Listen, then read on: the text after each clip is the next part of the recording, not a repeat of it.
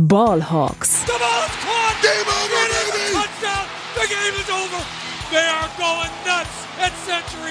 Hey und herzlich willkommen zum offiziellen Podcast der German Seahawkers. Heute mit Max und Simon.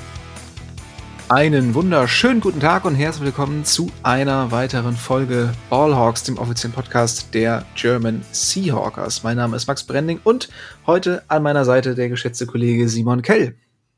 Guten Tag zusammen. Und wir begrüßen auch alle Zuhörer ganz herzlich zum NFL Super Wildcard Weekend. Man nehme einen siebten Spot und lasse den, ähm, den, den schwächsten Playoff-Teilnehmer gegen den absoluten Juggernaut spielen und schon wird aus dem Wildcard Weekend das Super Wildcard Weekend. Die NFL weiß ja sehr gut, wie sie sich verkauft. Aber ja, wir haben die Playoffs erreicht. Die Saison ist vorangeschritten und ähm, direkt mal zu Anfang, Simon, wie ist das Gefühl nach einem Jahr Abstinenz wieder Seahawks Playoff Football sehen zu dürfen? Naja, also ich, ich weiß nicht, ob ihr die letzte Folge von Borlocks gehört habt. Falls ihr gut zugehört habt, habt ihr gehört, dass ich am Sonntag äh, das Spiel schon vor Ende ausgemacht habe, weil ich nicht mehr damit gerechnet habe, dass die Seahawks wirklich äh, gewinnen gegen die Rams und so ein bisschen sauer auch war und auch ein bisschen müde, ehrlicherweise. Ähm, das heißt, ich hatte vorher einfach überhaupt keine, oder Sonntagabend, als ich ins Bett ging, überhaupt keine Hoffnung mehr gehabt, dass es klappen könnte, weil ich auch den, den Lions es nicht äh, zugetraut hätte. Mhm. Deswegen umso schöner, dass ich dann morgens aufgewacht bin und genau wie Jonas auch die Nachricht gelesen habe, dass es äh, geklappt hat und wir in äh, Playoffs dabei haben. Von daher schönes Gefühl und ähm, ja, man hat ja auch dann, das ja auch in der letzten Folge anhand der, der äh, ja, Boni, die die Spieler jetzt so bekommen haben, noch für, für solche Dinge wie Playoff-Teilnahme oder, oder positive Siegsaison quasi ähm, gemerkt, dass sie alle eben natürlich auch vielleicht aus finanziellen Interessen Bock drauf hatten, zu gewinnen und nicht für einen, einen besseren Pick das Spiel bewusst verlieren wollten oder sonst irgendwie was. Nee, also normalerweise bin ich da ja auch ein Freund von, ähm, wenn es aussichtslos erscheint, dann doch eher schon mal in die Zukunft zu schauen Richtung Draft, aber durch den, äh, durch den Pick der, der Broncos äh, können wir da, glaube ich, alle etwas entspannter sein. Ähm, ja, aber bei mir war es tatsächlich ein bisschen anders. Ich habe ähm, das Spiel der Seahawks gegen die Rams, glaube ich, nur ja, bis knapp zur ersten Hälfte schauen können, weil ich am Montag um, um 5 Uhr raus musste. Und dann, ja, beim Aufstehen natürlich der erste Griff zum Handy gesehen. Seahawks haben gewonnen, knapp, aber okay. Und dann direkt den Fernseher angemacht, weil zu dem Zeitpunkt spielten die Lions nämlich noch gegen die Packers. Und dann habe ich die letzten Minuten noch verfolgt und bin, bin auch ein bisschen ausgerastet ähm, vom Fernseher. Also das war ein sehr schöner äh, Beginn für den, für den Morgen, für die neue Woche. Und äh, ja, umso motivierter bin ich jetzt auch äh, auf das Spiel der Seahawks gegen die 49ers. Aber bevor wir da detaillierter reinsteigen, kommen natürlich wie immer für euch hier kurz und kompakt unsere Seahawks News. Frisch aus dem Locker Room unsere Seahawks News. Wir beginnen mit ein paar Verletzungsnachrichten, beziehungsweise sagen wir mal Trainingsnachrichten. Und zwar konnten Kenneth Walker, Shelby Harris und Al Woods, das sind jetzt zumindest die wichtigsten Protagonisten, konnten nicht mittrainieren am Mittwoch. Äh, heute haben wir äh, Donnerstagabend, also für heute kam äh, der, der neue Trainingsbericht noch nicht raus. Da müssen wir mal schauen. Die nächsten Tage halten wir euch natürlich auch über Social Media auf dem Laufenden. Aber ja, Kenneth Walker war wohl eine Vorsichtsmaßnahme. Ähm, der hatte, hatte wieder ein bisschen Knie ähm, von daher, ja, ganz entspannt. Muss man, glaube ich, nicht zu viel reininterpretieren. Ähm, sicherlich eine ganz gute Idee, ihn da etwas zu schonen nach seiner, nach seiner schwereren Verletzung. Dafür wieder im Training dabei sind Tyler Noah Fant und Safety Ryan Neal, beide Limited Participation. Da kann man auf jeden Fall hoffen, dass ähm, beide im Spiel gegen die 49ers wieder dabei sein werden, beziehungsweise Fant, nee, Fant war gar nicht ähm, verletzt, ne? Ich glaube, Fant hat gespielt gegen die Rams oder, oder bin ich gerade auf dem Holzweg? Äh, ich weiß es tatsächlich gerade auch nicht, aber ich meine, ich hätte ihn rumturnen sehen auf dem Feld. Ja, auf jeden Fall hat er nicht trainiert, aber jetzt ist er wieder dabei. Äh, Terry Woolen ebenfalls scheinbar keine Schäden davongetragen aus der doch echt etwas unschön aussehenden Verletzung im Spiel gegen die Rams. Der ist bei Full Participation, also ähm, was Verletzungen angeht, bleiben die Seahawks von größeren Ausfällen Stand jetzt verschont. Da können wir uns drauf freuen, vermutlich in ähm, beinahe Bestbesetzung in das Wildcard-Game am Samstag. Abseits der Verletzung haben wir noch zwei News für euch und einmal wurde Kicker Jason Myers in das All-Pro-Team gewählt und zwar dieses Jahr das erste Mal ausschließlich NFL-Spieler, die ihre Kollegen ähm, ja, da reingewählt haben. Also Jason Myers genießt den Respekt seiner, ähm, seiner Kollegen, seiner ähm, ja, Teamkameraden nicht, aber ne, der ganzen NFL, der ganzen Spielerschaft. Also herzlichen Glückwunsch auf jeden Fall nochmal an der Stelle.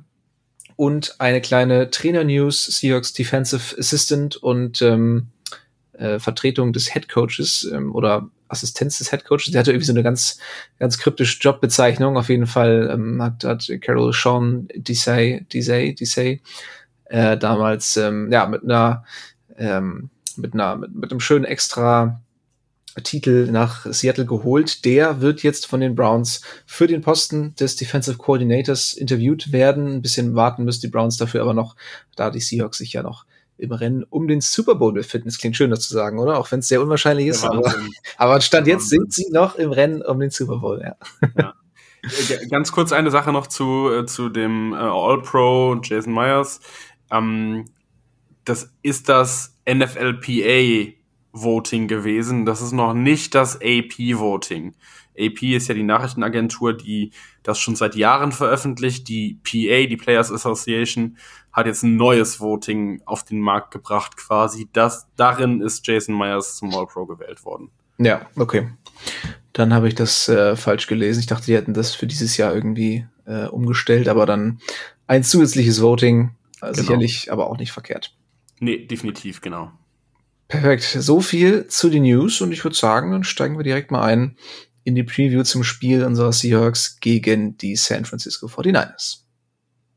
No Repeat Friday, die Vorschau. Aller guten Dinge sind drei, Third Time's a Charm oder natürlich, ich als Bremer, dreimal ist Bremer recht. Ähm, das sind nur ein paar Sprüche, die man hier anwenden kann, denn die Seahawks spielen das dritte Mal die Saison gegen die 49ers und ja, jetzt beim dritten Mal soll es dann doch endlich mal klappen mit dem Sieg.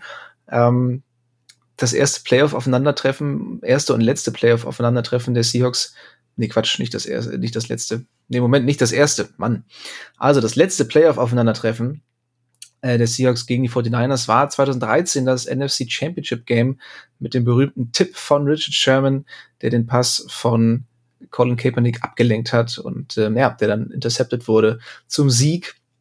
Und ähm, ja, ich sag mal so, ich würde mich nicht beschweren, ähnliche Szenen dann auch am Samstag äh, in Santa Clara sehen zu dürfen. Ähm, ja, Simon, wie ist so dein, dein grundsätzliches Gefühl? Ähm, hast du überwiegt einfach Bock auf das Spiel oder bist du auch ein bisschen besorgt, ob des Gegners? Ähm, machst dir keine großen Hoffnungen? Wie, wie sind so deine Gefühle gerade? Also eigentlich, eigentlich gefällt mir das Matchup sehr gut, äh, aus ganz unterschiedlichen Gründen. Grund Nummer eins, der Weg in den Super Bowl ist vorbestimmt und wir haben den aus meiner Sicht besten Weg bekommen, den man kriegen kann. Wir spielen nämlich zuerst gegen die 49ers, was wahrscheinlich so ein bisschen unser Kryptonit ist und auch mit, würde ich sagen, eins der, halt eben auf jeden, logischerweise das zweitstärkste Team äh, in der NFC und würden, sofern wir denn gewinnen würden, daran direkt danach die Woche ähm, in Philadelphia spielen beim vermutlich stärksten Team in der NFC aktuell. Ähm, das heißt, die beiden stärksten Gegner hätten wir dann schon ausgeschaltet und uns würde ein super leichtes NFC Championship Game erwarten. Gegen die Giants dann, ja. Zum Beispiel, man weiß es nicht, wer dann noch so folgt. Ähm, genau, das heißt, ähm, eigentlich ist der Weg in den, in den Super Bowl vorbestimmt. Wir müssen jetzt die beiden, die beiden harten Brocken aus dem Weg räumen und der Rest wird dann äh, einfach. Mhm. Ähm, und das andere ist. Äh, es und dann nur noch der Super Bowl gegen die deutlich stärkere AFC. Ja, ja das, das, den Problem, dem Problem widmen wir, wenn wir das Championship Game gewonnen haben. Ja, ähm, ja nee, also Spaß beiseite. Ich, ich glaube, die 49ers sind für uns jetzt gerade in, insofern ein, ein guter Gegner, als dass keiner, niemand rechnet damit, dass wir weiterkommen. Ähm, selbst wir selbst, also ich weiß nicht, wie es dir geht, aber selbst wir selbst äh, rechnen ja wahrscheinlich noch nicht mal damit, dass wir weiterkommen. Ähm, es ist noch mehr so, dass wir der Underdog sind, als wir es die ganze Saison schon waren. Ganz am Anfang der Saison waren wir der richtige Underdog. Das wurde natürlich über die Saison hinweg auch ein bisschen anders. Also sind vom Jäger zum Jagden geworden ein wenig. Ähm, aber gerade jetzt in den, in den äh, Playoffs ist vollkommen klar, keiner rechnet damit, dass wir weiterkommen. Deswegen können wir nur gewinnen. Ähm, und ähm, ich, ich selbst glaube auch nicht, dass wir das tun, aber das ist das, was mich optimistisch macht, dass wir äh, eigentlich äh, um, um, um nichts spielen, weil ähm, wir können oder um, um, um ähm, ja, um nichts spielen im Sinne von, keiner erwartet von uns, dass wir, dass wir eine Runde weiterkommen. Und dass das nachher unsere Chance ist. Ja, also ich muss sagen, ich hätte deutlich lieber gegen die Vikings gespielt.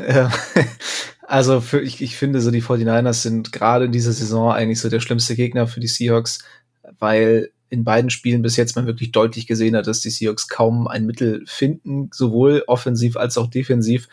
Und gerade beim zweiten Mal hätte man ja dann irgendwie hoffen können, okay, jetzt haben sie sich was überlegt, aber das Ergebnis war zwar deutlich knapper, äh, aber der Spielstand hat das absolut nicht wiedergegeben. Also die 49ers haben einfach, haben es sehr lange versäumt, da irgendwie den Deckel drauf zu machen auf das Spiel.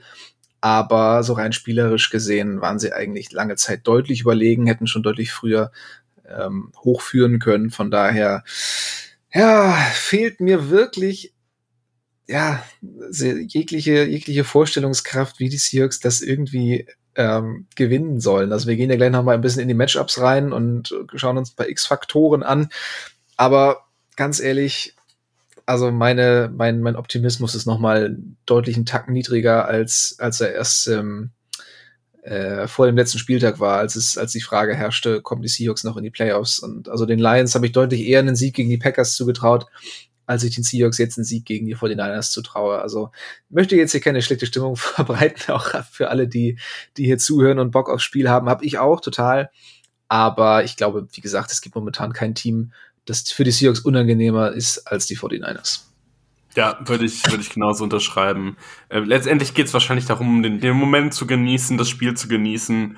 Und wie gesagt, wenn am Ende irgendwie was dabei abfallen sollte, wo wir alle nicht so wirklich von überzeugt sind, dann können wir uns doppelt freuen und äh, in die nächste Runde gucken, auf das nächste Hammer los. Ja. ja.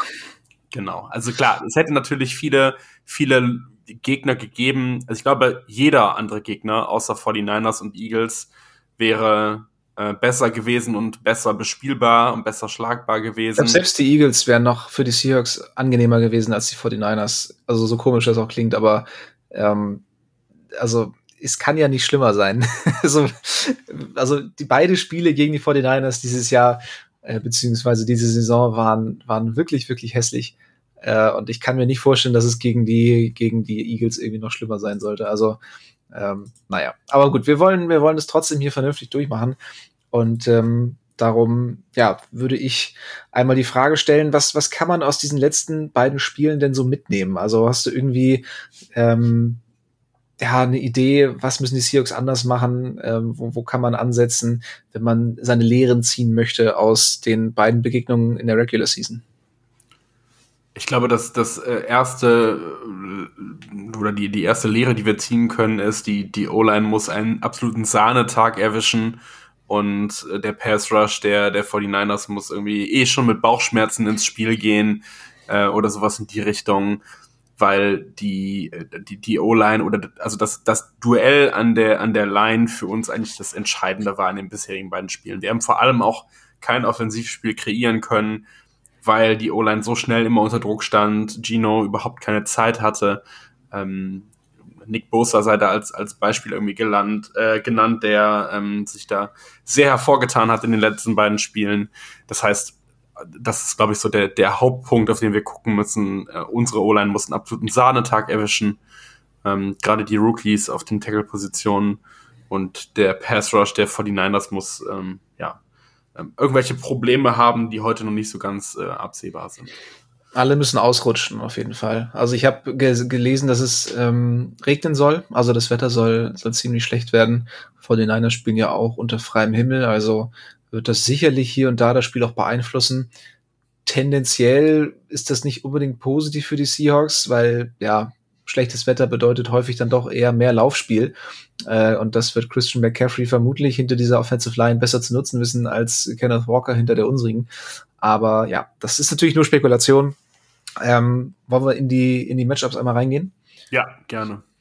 Äh, du hast es schon angesprochen, Nick Bosa, ähm, absoluter Schlüsselspieler bei den 49ers, für mich auch äh, Favorit auf den Defensive Player of the Year Award.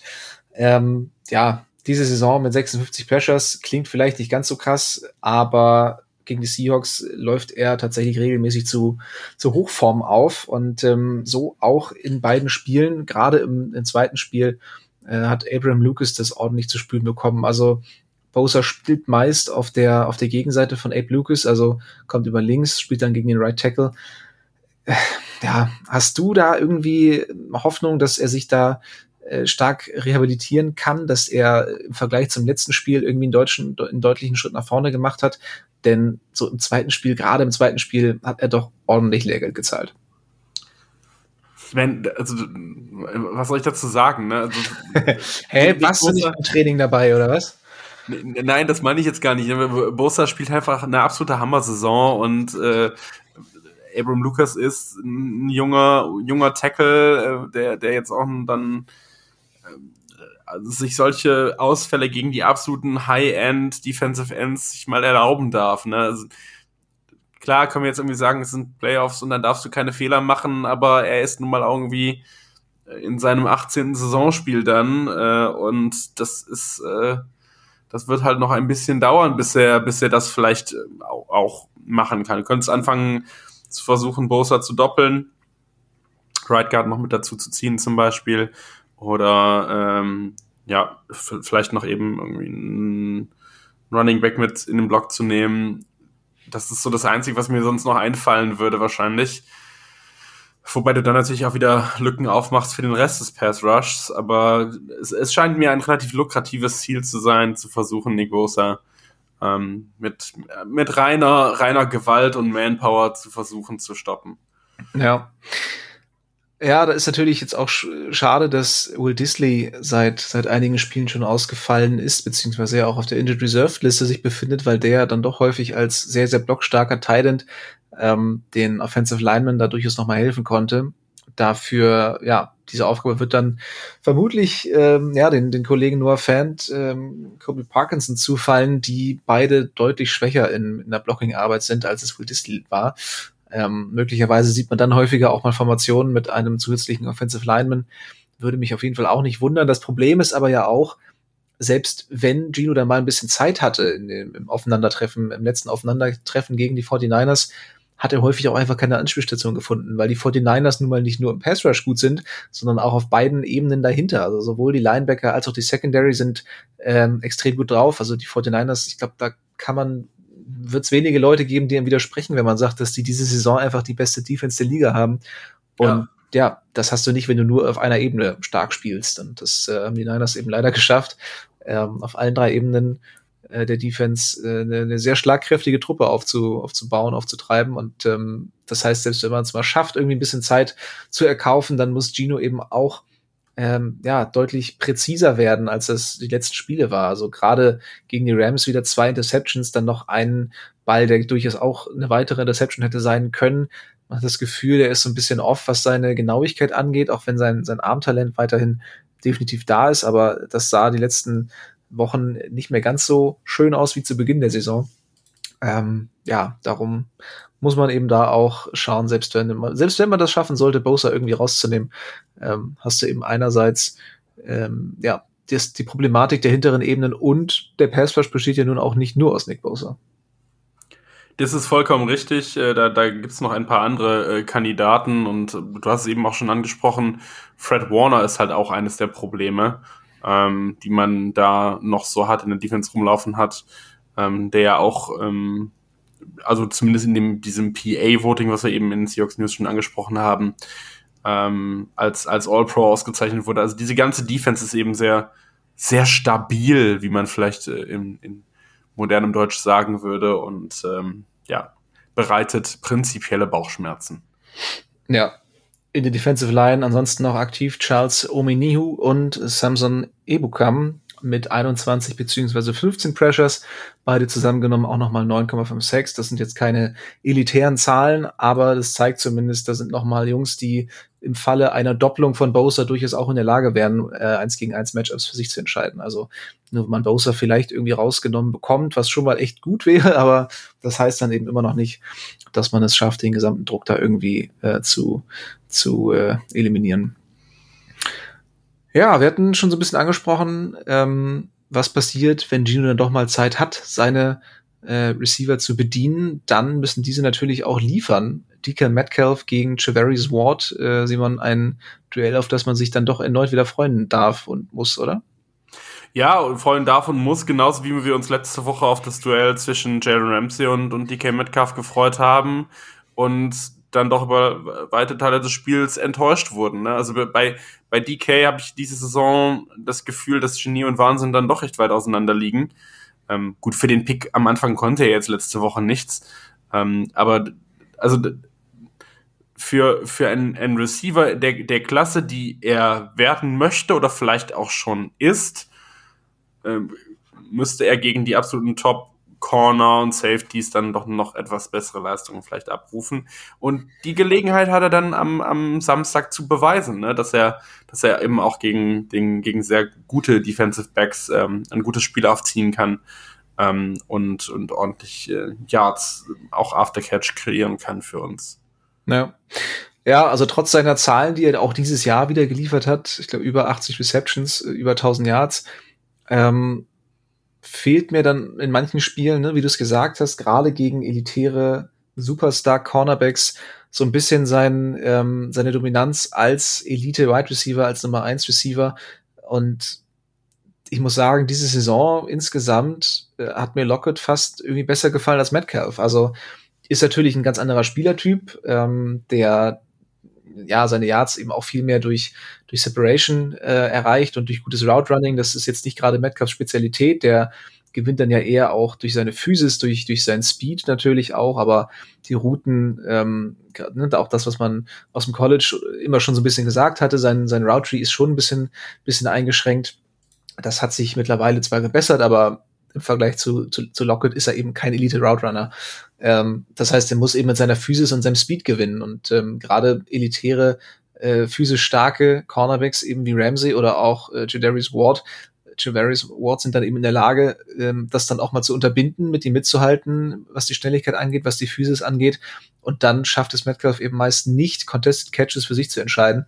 Ähm, und so langsam habe ich das Gefühl, er muss schon irgendwie noch mal so seinen Wert beweisen, seinen, seinen, seinen klaren Anspruch unter Beweis stellen, ähm, ja, hier ein, ein Nummer eins Receiver zu sein und eben auch einer der besten Receiver der Liga zu sein, weil ich denke, das ist sein Anspruch und ähm, ich hoffe, dass er, dass er da auch noch irgendwie hinkommen kann.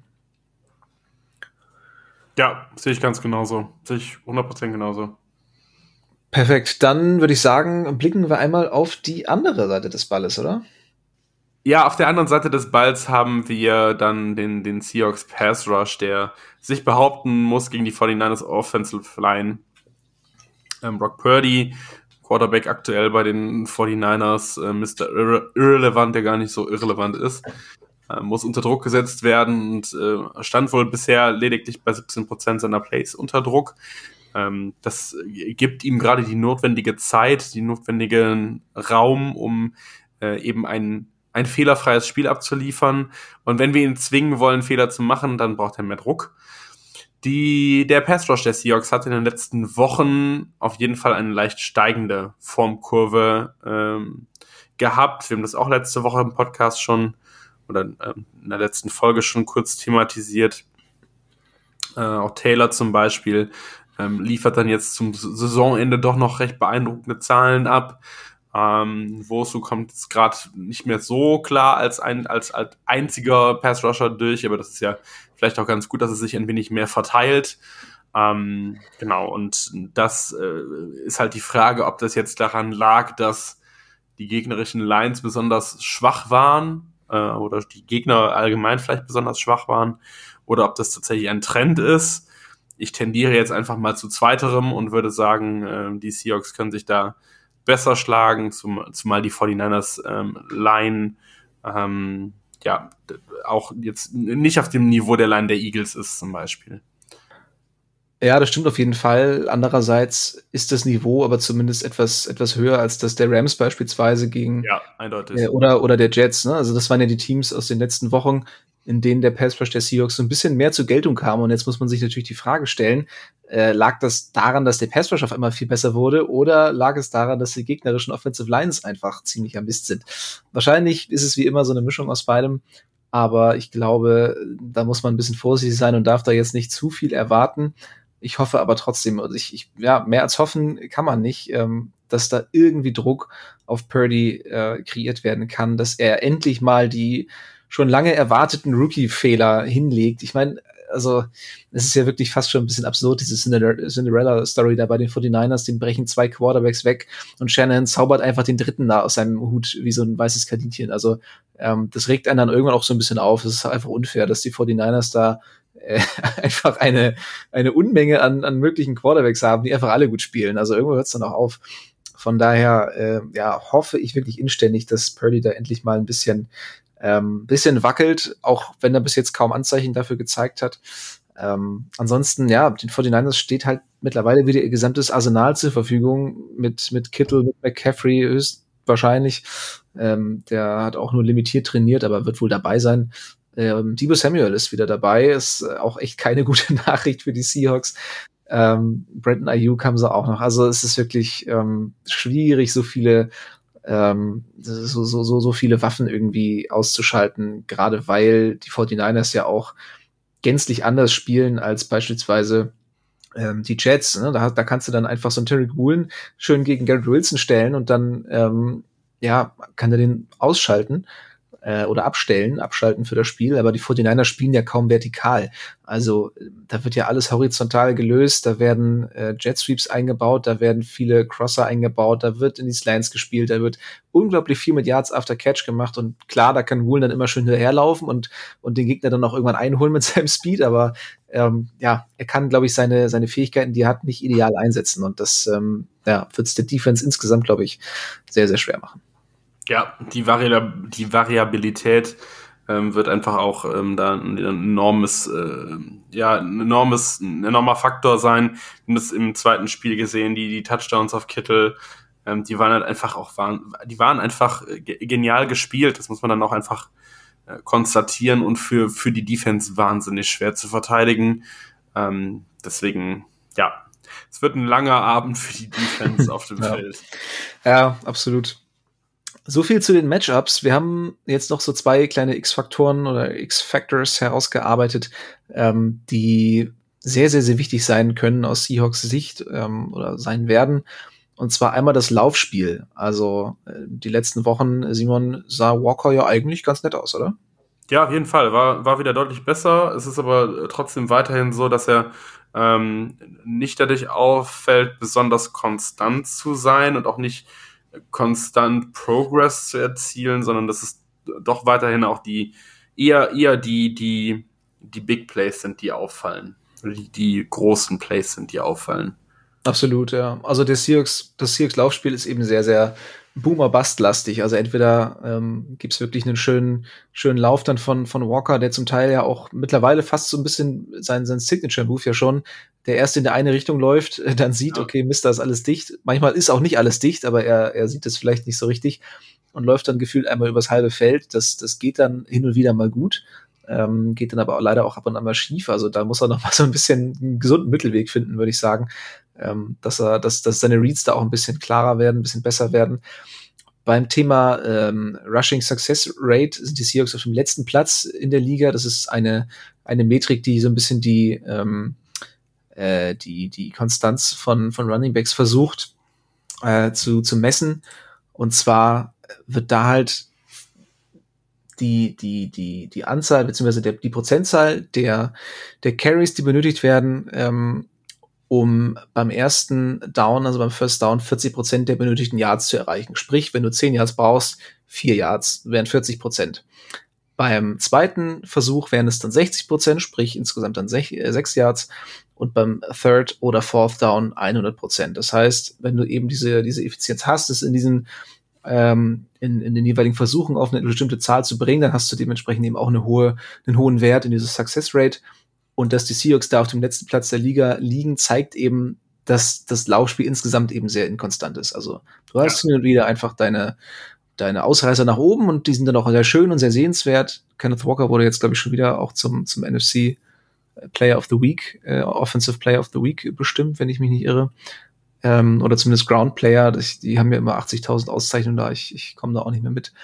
Aber ähm, ja, wie gesagt, es, ist, sind dann eben Big Plays und weniger konstante Production. Ja, und letztendlich, das, das macht halt solche Metriken auch so schön. Ne? Die sagen halt sehr, sehr viel mehr aus ähm, als, keine Ahnung, 200 Yards wobei die 200 Yards vielleicht äh, zur Hälfte in Garbage Time entstanden sind und zur anderen Hälfte auf einen langen Lauf über 60 ja, Yards genau. äh, eben zurückgehen. Ne? Ähm, also das, was im Football entscheidend ist, ist die, die Konstanz des Laufspiels, die Konstanz einer Offense. Ähm, wenn du es dauerhaft schaffst, dich über den Platz zu bewegen, dann wirst du auch dauerhaft die Chance haben, Punkte zu erzielen. Das ist eben verglichen mit, mit einem Big Play, was in einem Touchdown mündet, ähm, einfach ähm, ja viel, viel wichtiger. Absolut. Und Nummer zwei, X-Faktor, wen haben wir uns da noch notiert? Tyler Lockett. Äh, hattest du ja eben auch schon angesprochen, dass er dir über die gesamte Saison hinweg schon ein, ein bisschen besser gefallen hat, weil er ähm, immer wieder gut in Erscheinung getreten ist ähm, und ähm, ähm auch Spiele gerettet hat, eindeutig äh, mit, mit tollen Touchdowns. Ähm, und sollte Metcalfs jetzt tatsächlich das zweite Spiel in Folge abgemeldet sein äh, und ähm, ja, nicht die Leistung auf den Platz bringen können, die wir da brauchen, dann, dann ist es gerade Lockett, der glänzen muss, der ja dann auch den Vorteil hat, dass er gegen den zweiten Cornerback ähm, spielen muss, nämlich Diomodor Lenoir, der also, Schick, starke Aussprache aber. Dankeschön. ich hatte richtig Angst, dass ich den aussprechen muss wieder. äh, der, der, der, also Schwachstelle ist jetzt vielleicht zu viel gesagt, aber der zumindest ähm, also auf dem Papier der, der schwächste der, der Defensive Backs da bei den 49ers ist. Und äh, genau, dann können wir, können wir hoffen, dass Tyler Lockett da ähm, ein wenig mehr glänzen kann, als DK das vielleicht potenziell kann und uns äh, das Spiel ein wenig versüßen kann. Ja, sehr, sehr gerne. Außerdem haben wir jetzt hier gar nicht aufgeschrieben, aber die Titans natürlich auch. Wichtige Geschichte, gerade um ein bisschen Druck von, von Gino zu nehmen. Schnelle, kurze Pässe, ähm, die dann auf Parkinson und Fant äh, ja, angebracht werden sollen. Parkinson für mich, beziehungsweise beide Titans, aber gerade Parkinson ja auch hervorragende Red Zone Targets, beziehungsweise Endzone Targets. Ähm, Parkinson mit seiner enormen Größe von über zwei Metern ist da immer wieder eine richtig schöne Matchup-Waffe, der ähm, ja einfach viel größer ist als alle anderen. Gino kann den Ball dann da ins dritte Stock wegwerfen und keiner außer ihm kommt daran. Also ähm, ja, wäre vielleicht ein kleiner ähm, äh, ein, ein kleiner äh, Geheimtipp, falls jemand von euch äh, überlegt, ein, die ein oder andere Wette zu platzieren, ähm, dann würde ich auf Touchdown Kobe Parkinson gehen und ähm, ja, Interception Gino bestimmt auch. Vermutlich. Ja. Aber äh, hast es vollkommen richtig gesagt. 13 Personal ist das Stichwort, ne? Also äh, Titan Sets auf den Platz kriegen, die die Verwirrung stiften, die ähm, kurze, schnelle Erfolge erzielen, gerade auch in komplexeren Situationen bei zweiter und lang oder bei dritter und lang zum Beispiel, ähm, kann ich mir das sehr gut vorstellen und dann lässt sich so vielleicht auch kontinuierlicher Progress erzielen, beziehungsweise dann in der Red Zone auch ähm, ja, wie du genau wie du gesagt hast, ähm, Targets in, in der Endzone. Ja. So viel von uns zum Spiel. Fehlen natürlich noch die Tipps und so ein bisschen eine Abschlusseinschätzung, Abschlusserklärung. Simon, magst du, magst du anfangen? Ich fange gerne an. Ich ähm, äh, glaube, dass wir das Spiel verlieren werden. Ich habe es ja am Anfang schon durchklingen lassen. Äh, falls nicht, freue ich mich umso sehr, umso mehr und werde noch wahrscheinlich in der Nacht anfangen, mir einen Flug nach Philadelphia zu buchen, äh, weil das Spiel würde ich mir dann doch nicht entgehen lassen. Ähm, genau, nee, also ich, aber ich glaube tatsächlich, dass wir es verlieren und ich würde tippen auf ein 13 zu 27. Ja, das ist ähm, auch so ungefähr in der Region, in der ich mir das vorstelle. Ähm, ich habe äh, ein wahrscheinlich noch erscheinendes Interview gegeben für, für die 49ers Germany oder das Niner Empire. Eine, eine von beiden. Es tut mir sehr leid. Ich möchte das nicht immer durcheinander bringen, aber warum habt ihr auch zwei Fanclubs? Also das ist wirklich sehr, sehr umständlich. Ähm, und habe da ein 21 zu 10 getippt. Und da würde ich dann auch bleiben. Also die 49ers gewinnen hier mit 21 zu 10 zu Hause im Levi's Stadium. Das Spiel Samstag, der 14.2. 22.30 Uhr. Ähm, ist äh, Valentinstag, ne? Nee, es ist Quatsch, 14.2. Was erzähle ich denn hier? Also, naja, das ist auch so äh, neues Jahr, die, die, ähm, die Tage verschwimmen. Bei mir sind es dann direkt die Monate, die, die ich durcheinander bringe. Also 14.01. 22.30 Uhr übertragen in Deutschland auf ProSieben, auf The Zone und über den NFL Game Pass selbstverständlich. Und ja, wir wünschen euch ganz viel Spaß. Wir hoffen, euch mit guter Laune hier wieder im Podcast begrüßen zu können, äh, im Recap. Aber ja, wir werden sehen. Hauptsache, wir haben Spaß. Ne? Und selbst bei der Niederlage werden wir dann ein paar Tage später sicherlich auch wieder mit einem lächelnden Auge auf die Saison zurückblicken können. Darum äh, machen wir uns mal nicht zu große Gedanken. Und damit verabschieden wir uns wie immer mit einem gemeinsamen Go Hawks. Go Hawks!